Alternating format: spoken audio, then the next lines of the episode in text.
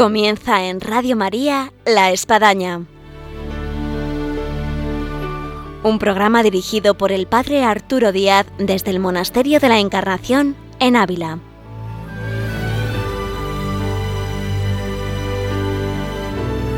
Hola, muy buenos días, bienvenidos a La Espadaña. Les habla el Padre Arturo Díaz. Es un gusto de estar una vez más con todos ustedes en esta mañana de viernes y con nuestro programa dedicado hoy a la vida y obra de Santa Teresa con María Ángeles Álvarez, como todo último viernes de mes. Y el tema va a ser un tema que tenemos todos bien a la mano y es la naturaleza y Santa Teresa de Jesús.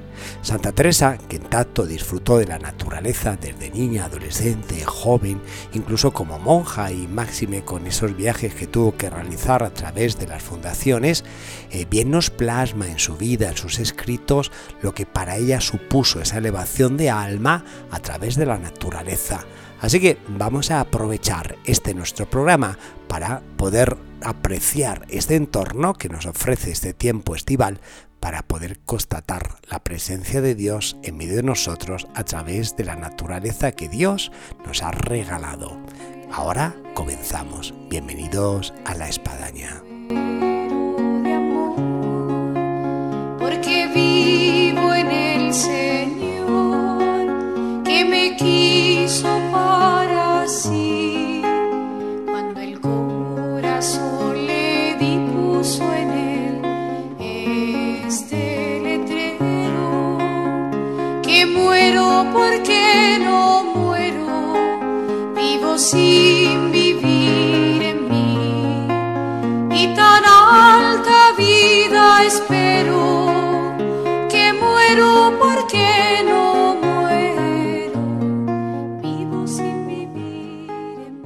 como habíamos hecho mención, hoy en nuestro programa tenemos a María Ángeles Álvarez. Muy buenos días, María Ángeles. Buenos días, padre. Un saludo para todos. Y además con un tema que ya hemos comentado que es fascinante, que es sobre la naturaleza, sea por el ámbito de verano que tenemos la posibilidad dentro de lo que cabe en medio del coronavirus de estar en lugares como pueden ser bosques, como puede ser montaña, como puede ser pradera, como en definitiva tener, tener un buen paisaje donde reposar la mirada y contemplar.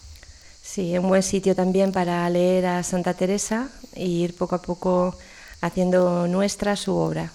Efectivamente nos vamos a adentrar en lo que es la naturaleza de la mano de Santa Teresa porque ella fue alguien que aun a pesar de ser monja de clausura, eh, disfrutó de la naturaleza como nadie y de alguna forma nos lo plasmó en sus escritos. En sus escritos y en su propia organización ¿no? de, dentro de la vida conventual y vamos a ir viendo en este ratito eh, pues cómo eh, la santa tenía esta relación tan cercana con la naturaleza.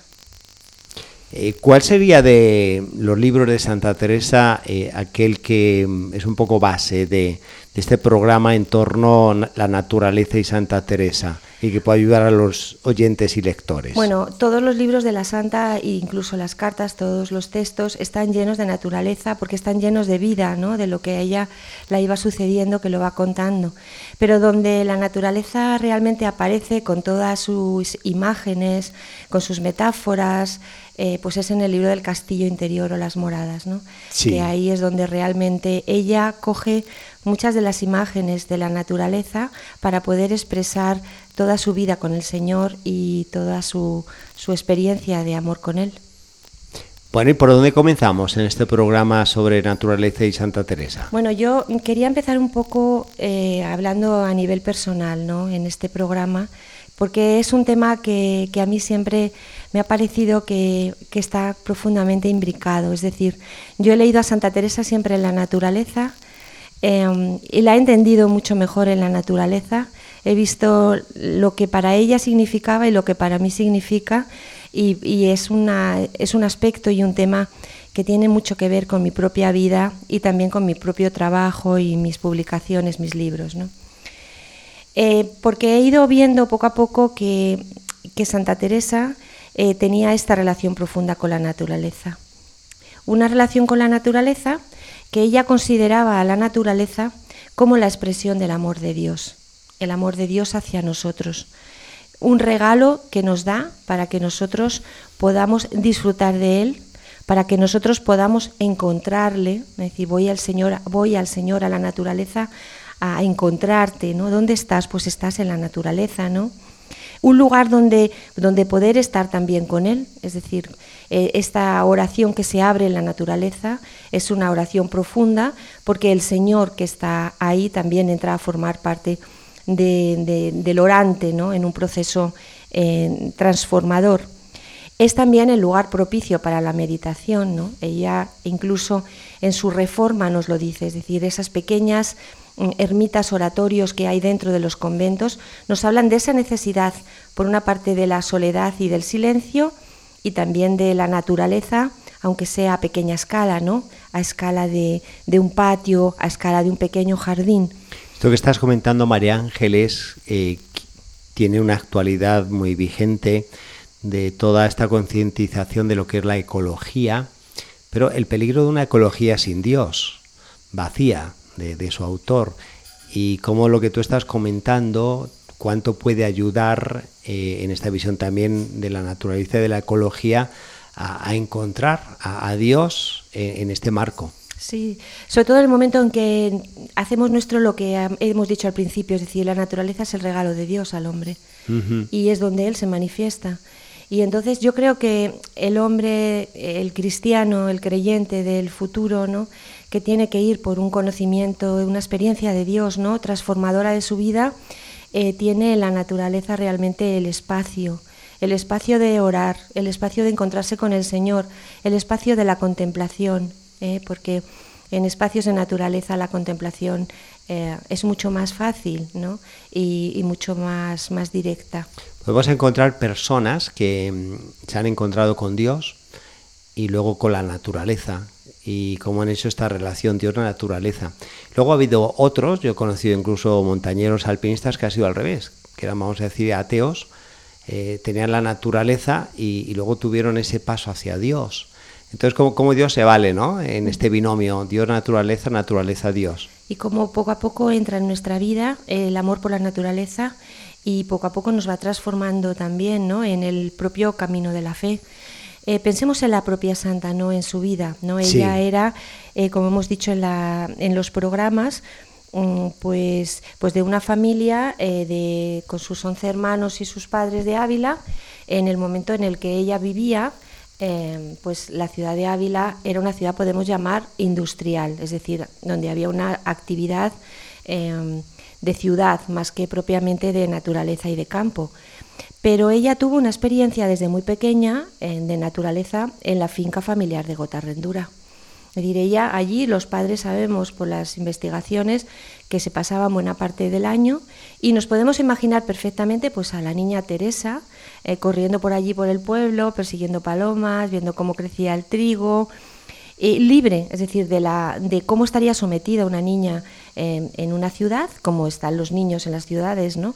y la libertad que hay, ahora que hay tantos niños en los pueblos, eh, con libertad para jugar, para ver la naturaleza, pues para ver oír las chicharras y para ver los perros y para para en definitiva irse poco a poco encontrando ¿Y cuántos elementos de la naturaleza que tú estás citando en la vida de Santa Teresa formarán parte luego para grandes explicaciones sobre la, la vida espiritual? Pensemos en lo que es la mariposa, pensemos lo que es el agua, eh, pensemos eh, lo que es la lluvia, en fin, toda una serie de elementos que ella bien usará. Sí, sobre todo elementos que para ella eran, formaban parte de su vida. Es decir, que si tengo que expresar lo que me va pasando, pues cojo los elementos que rodeaban a lo que, a lo que estaba yo viviendo eh, en mi vida, en, el vida con el, en la relación con el Señor, ¿no? Sabemos también que cuando muere su madre em, y Teresa era una niña adolescente y comenzó en un momento que hemos descrito muy bien en este programa, que es un momento de, en el que gira su afición hacia sus amigos, una época un poco desorientada, un poco realmente como una expresión adolescente, ¿no? en donde bueno, pues ella empezó a recaer mm, el peso de su interés más que en el campo y en la naturaleza y en su familia, pues en la ciudad, en los amigos y amigas de allí. Y bueno, justamente cuando se casa su hermana, que era un poco la que estaba pendiente de ella, pues el padre dice, esto no puede ser, esta hija tiene que volver a un lugar donde ella pueda reflexionar sobre sí misma y que, y que pueda orar y que pueda formarse, ¿no? Esta hija realmente está sin formar, ¿no? Y es el paso para ir al monasterio de Gracia. Y realmente esta madre de la que hemos hablado en el programa, la Madre María Briceño, ¿no? se convirtió realmente en una madre. Y el, el convento de, eh, de, Gracia. pues es un convento grande donde sí que tendría probablemente pues un contacto con, los, con, con, la naturaleza y sobre todo un espacio donde poder reflexionar, donde poder meditar sobre sí misma. Y curiosamente, también lo hemos ah, comentado en el programa, ¿no? lo que ella va a vivir y lo que va a ver en el convento de Gracia, con pocas hermanas, una vida de oración, una vida de mm, sencillez, y de estudio, pues va a ser un poco lo que ella luego va a reproducir en su, en su reforma, ¿no? frente a, la, gran, al gran pueblo ¿no? que era el, el, monasterio de la Encarnación en aquel momento. ¿no? y ella va a reproducir en su reforma más elementos de los que había vivido en este momento que de lo que realmente era la Encarnación entonces. Pensemos que, claro, es un momento muy importante en el que esta niña pues va poco a poco eh, comenzando a pensar. Decir que Santa Teresa pasará de ese mundo rural a un mundo más urbano y dentro del mundo urbano por su vocación a la encarnación como que retomará la contemplación de esa naturaleza, aún estando en un convento con, con muchas monjas, pero bueno, también hay que pensar que era un convento de una gran extensión, que era un convento grande. Si es así, ¿no? Y otro momento en la vida que hemos tratado aquí que es muy importante es cuando ella acá enferma y va a Ortigosa, ¿no? A la casa de su tío Pedro. Ese momento eh, yo en, mi, en mis estudios y en mis meditaciones sobre todo este tema de la naturaleza en Santa Teresa lo considero como el germen de todo el proceso. Es decir, esta joven em, que estaba enferma, que estaba replanteándose su vida, se va allí y se encuentra con la naturaleza, esta naturaleza y una naturaleza que está leída también desde, desde su propia historia con el Señor a través de los libros de oración y meditación. Es decir, una de las cosas que, que, ella empezó a hacer, ¿no? y que también eso lo tienen las carmelitas y los carmelitas como parte de su manera de ser, es cogerse un libro de oración y salirse al campo, salirse a la naturaleza, salirse a un parque, ¿no? Y porque al final ahí es donde eh, poco a poco mm, se va abriendo este camino eh, hacia, hacia la contemplación de la belleza y la naturaleza, ¿no? Y parece que se, le, que se le despierta en esta zona de Ávila tan bonita, ¿no? llena de cantuesos, eh, que se despierta de los fríos inviernos oscuros y que ella, pues como se van poco a poco abriendo los campos llenos de flores, y todo esto a la vez de leer libros importantes, ¿no? como el abecedario de, Osuna, un libro en el que ella comienza a hacer algo que va a definir su vida, que es el camino de la oración, sobre todo el, el, camino de la oración mental. Ella va a ir poco a poco entrando dentro de sí, abriendo la puerta al Señor y dejando que el Señor entre en este lugar de silencio y de naturaleza. Es decir, está estamos viendo las semillas de, esta, de esta mujer y de esta gran santa, ¿no? que era Teresa de Jesús. Sí. Este es un lugar, por tanto, mágico, de reposo, de oración y de agua. Eh, estos días, eh, bueno, he vuelto por allí eh, en primavera, ¿no? Y he ido a la ermita de la Virgen de las Fuentes. Es una ermita espectacular que está allí en, en medio de la sierra, ¿no? Que ya es una, una, ermita que ya eh, arranca desde, desde épocas eh, muy antiguas y que desde el siglo XII hay restos ya reales de una eh, construcción religiosa, de una iglesia, una ermita, y que por tanto la santa fue por allí, o sea, porque la casa de su tío estaba realmente cerca. Es decir, que todo, mm, eh, todas estas imágenes tan bellísimas del agua, pensemos que las imágenes del agua, por ejemplo, las utiliza la Santa para explicarnos todo el, proceso orante, ¿no? la diferencia entre el agua que corre, el agua de lluvia, ¿no? es decir, todo esto em, también probablemente comenzó a meditar sobre estos elementos naturales y en concreto sobre el agua en esta preciosa ermita de la Virgen de las Fuentes. ¿no? Que realmente es un sitio muy especial. Un sitio donde además pues como estas ermitas del campo, mm, donde también había hasta una plaza de toros, donde había eh, unas, unas, unas y hay todavía, ¿eh? ¿eh? hay unas casas para los guardeses, hay unas fiestas y hay mucha devoción, ¿no? Y unos ritos incluso ancestrales, ¿no? Que hunden sus raíces en la propia prehistoria. Sí. Entonces, bueno. Esto me lleva a María Ángeles a un lugar muy cercano y querido en Ávila, que es el Santuario de Sonsoles donde también se dan esos elementos de agua, de fuentes, de plaza de toros, de devoción y en un lugar muy, muy, muy antiguo. Siempre está ¿no? relacionado. Ella, mm, el agua para, para la santa siempre fue uno de los elementos básicos ¿no? para, para poder hablar de cosas de espiritualidad. Yo creo que es una invitación a nuestros oyentes a esos lugares cercanos que tenemos, como son fuentes, sean pueblos, sea eh, eh, en lugares de campo, en el que pues podemos recrearnos con, con, esa naturaleza que Dios nos ha puesto de lo que es el sonido del agua, la claridad del agua, la frescura, en fin.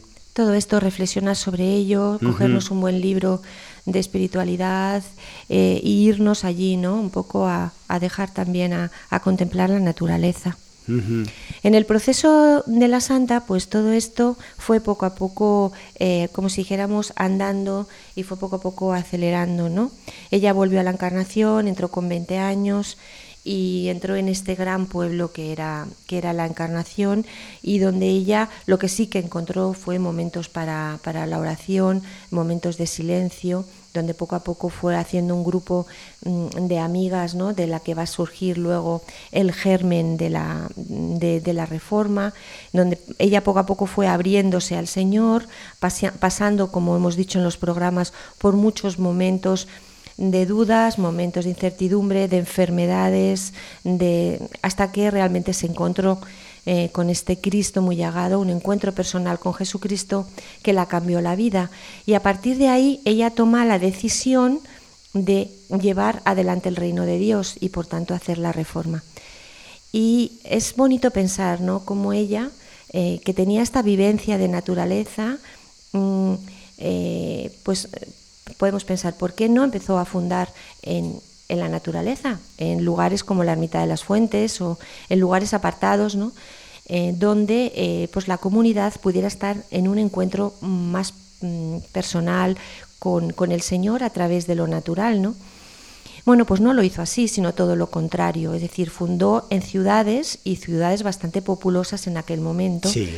Porque ella tenía el deseo profundo de crear eh, el reino de Dios. Y el reino de Dios se crea donde hay gente, donde uno puede evangelizar, donde uno puede trabajar. Es decir, el anhelo mm, de estas comunidades carmelitas por la naturaleza es muy grande.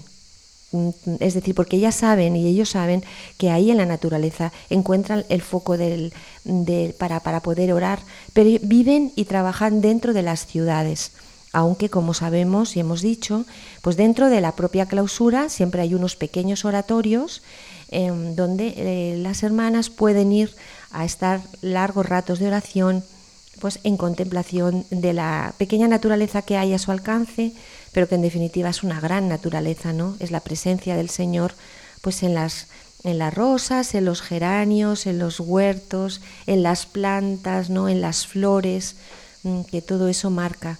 Pero es como una manera de ayudar a los demás, mm, aunque realmente yo sepa, ¿no? Teresa sabía que ese no era el lugar eh, más maravilloso para, para, poder disfrutar de modo personal, ¿no? como podría ser una naturaleza más libre.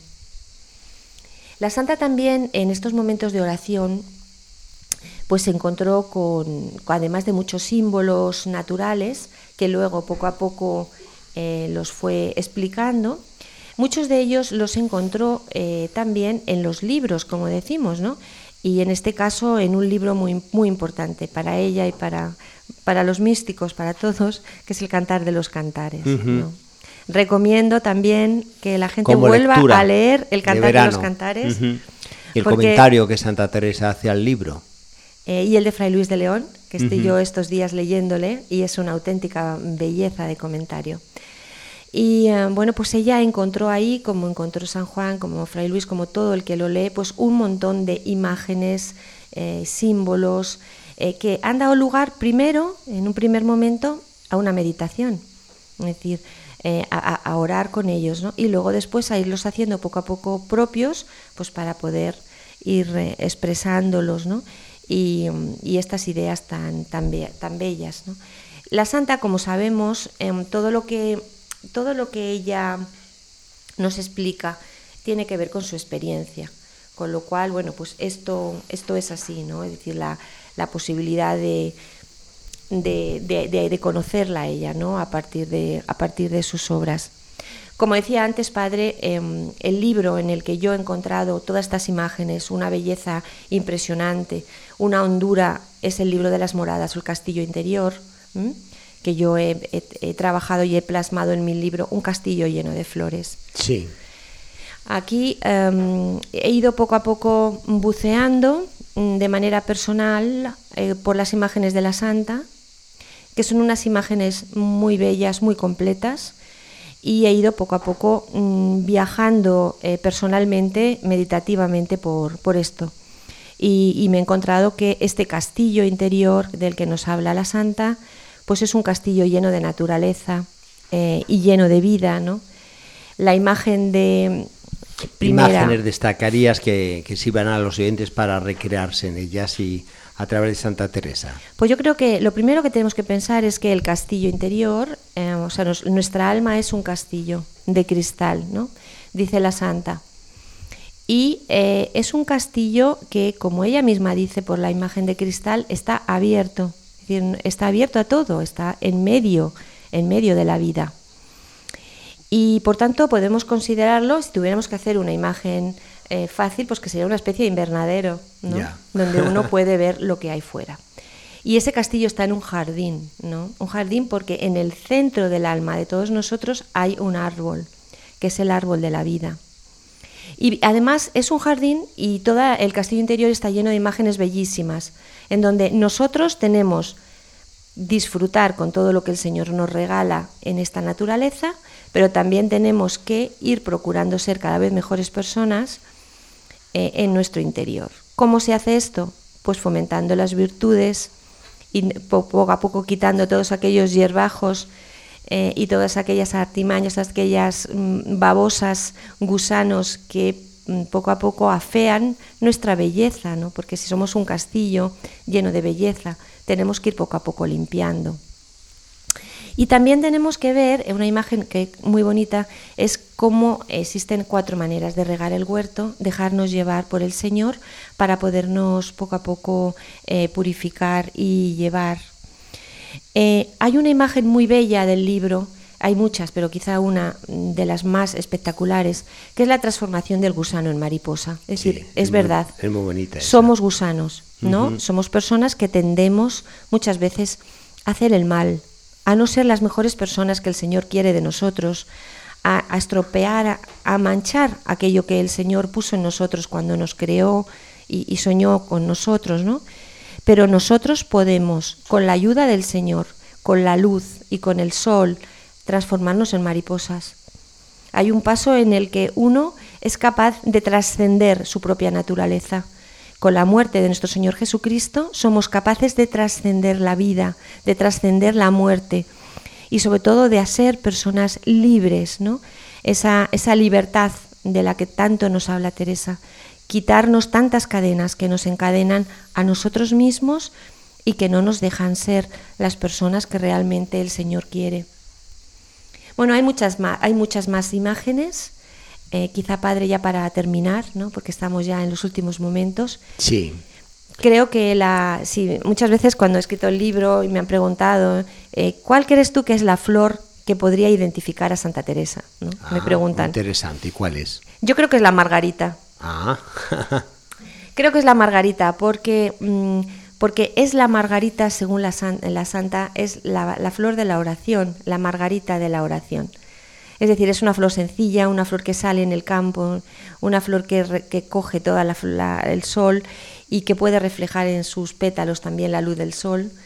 Y es, eh, creo que es la imagen, ¿no? además de que ella así, así lo dice, una flor sencilla que decía ella que nos lleva también a los padres eremitas eh, del Carmelo. ¿no? Con lo cual, bueno, eh, podemos seguir investigando, ¿no? Leyendo en estos días, es lo que les recomendamos en, esta, en este momento. El libro de la Santa, a leerlo en la naturaleza.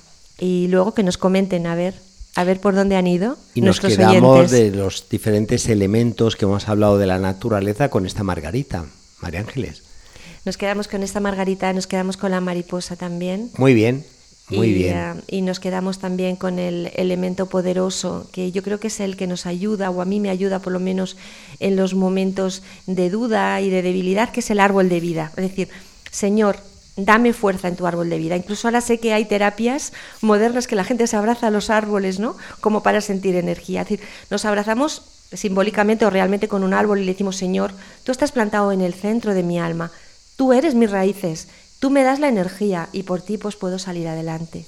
Muchas gracias María Ángeles por eh, introducirnos con Santa Teresa en este marco tan propio del verano que es la naturaleza y que haya ayudado todo esto a nuestros oyentes. Así que María Ángeles quedamos emplazados para el próximo, eh, la próxima espadaña de Vida Obra de Santa Teresa, que será el último viernes de septiembre. Sí, que vivamos estos días con la, eh, la, oración en medio de la naturaleza para coger energía, para poder con todo lo que nos venga y para dar, seguir dando gracias a Dios y alabarle por todas las cosas que hace en nuestra vida.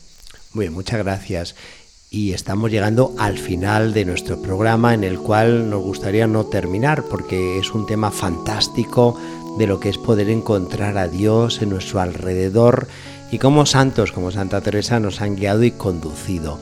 En esta víspera de Santiago, ya adelantamos nuestra felicitación a todos los Santiagos, en la fiesta de mañana, pues nos despedimos y nos encontramos la próxima semana, Dios mediante, aquí en Radio María, en La Espadaña, a las 11 de la mañana. Hasta entonces, Dios mediante. Lo que más temo es perderte. Veis aquí mi aquí mi corazón, pues lo pongo en vuestra palma. Mi cuerpo, mi vida y alma, mi sangre de redención, mi sangre de redención.